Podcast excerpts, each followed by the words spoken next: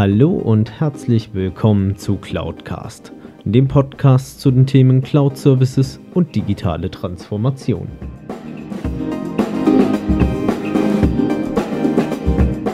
Mein Name ist Alexander Derksen, ich bin IT-Kundenberater für Cloud- und Managed Service-Lösungen.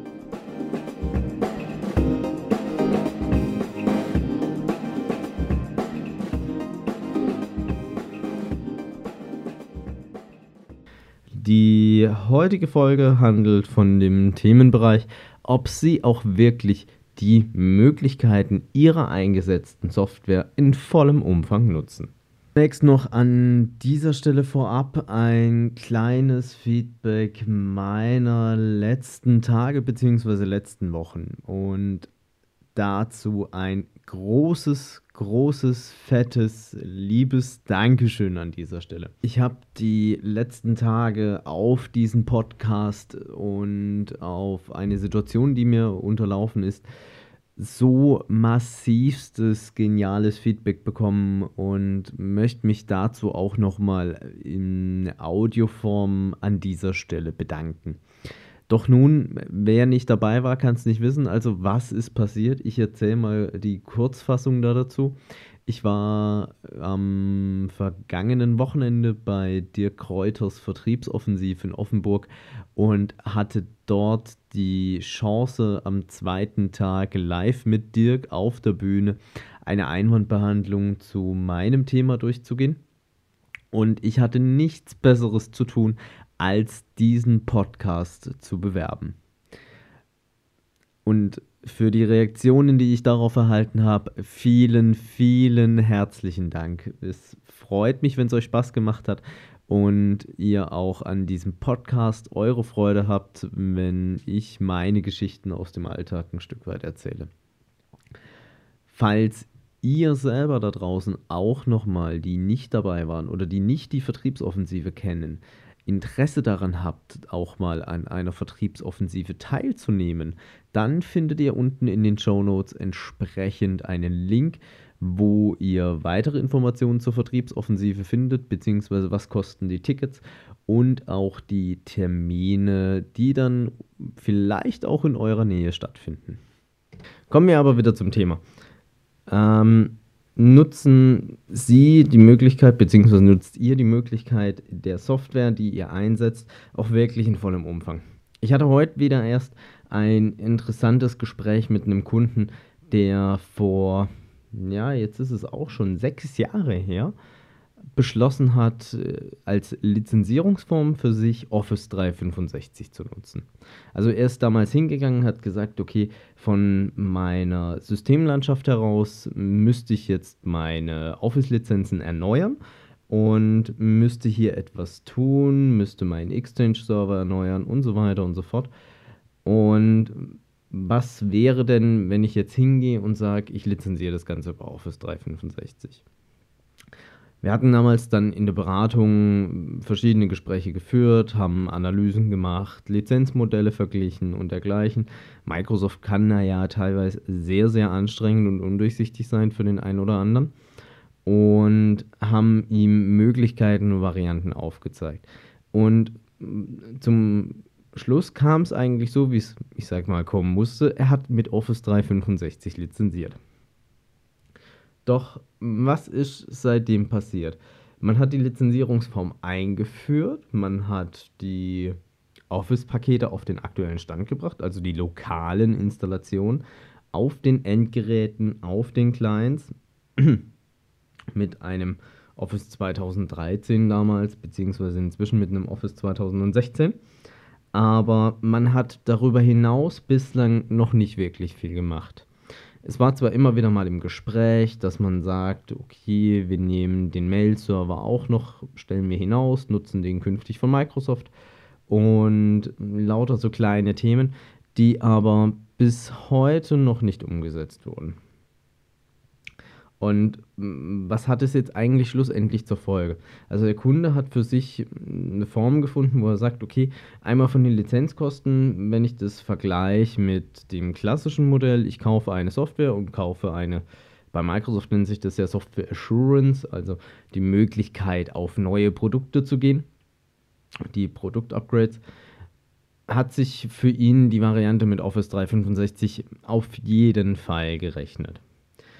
Doch es ist schlussendlich so, dass er dieses komplette Funktionsset, was er mit dieser Softwarelizenz erworben hat, Stand heute überhaupt nicht nutzt.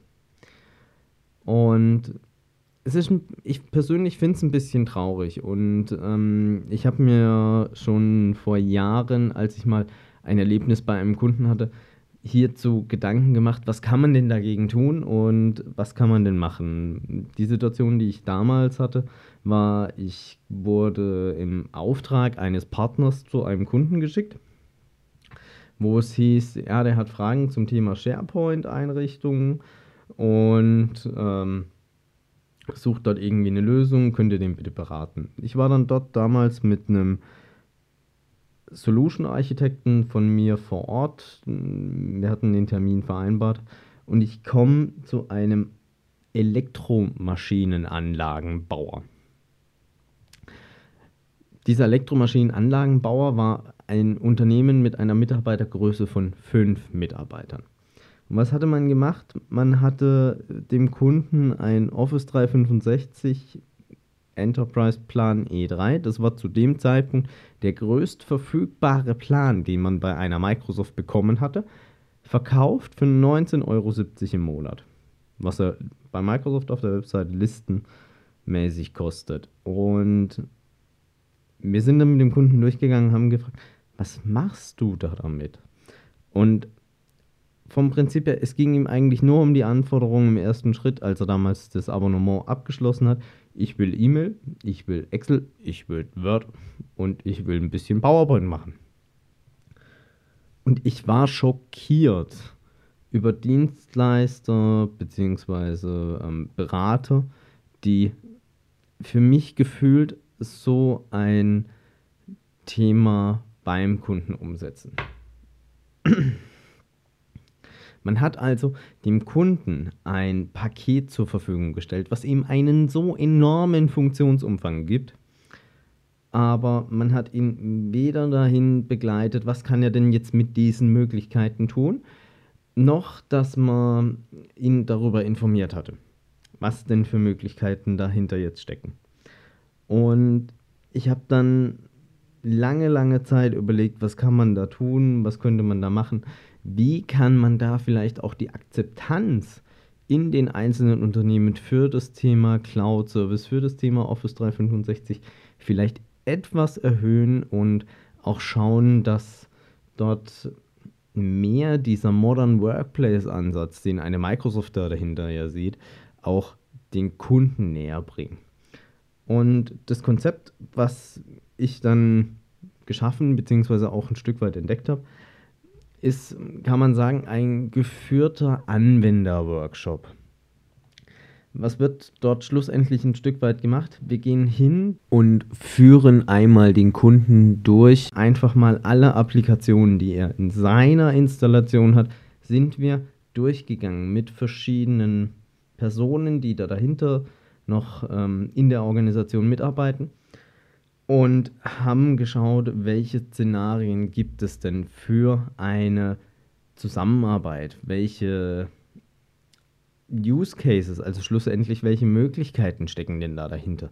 Man hat dann einfach gestartet und hat gesagt, okay, was steckt hinter Flow, was ist OneNote, was äh, versteckt sich hinter Teams, was jetzt erst vor kurzem gelauncht wurde? Und auf Basis dessen, dass wir dann sozusagen dieses geführte Lernen da dahinter machen, finde ich es auch immer wieder begeisternd, wenn ich solche Workshops beim Kunden mitmache oder auch mitbegleite, festzustellen, was für eine Eigendynamik da auf einmal entsteht und da dahinter herrscht, weil die Kunden sind einfach begeisterter davon.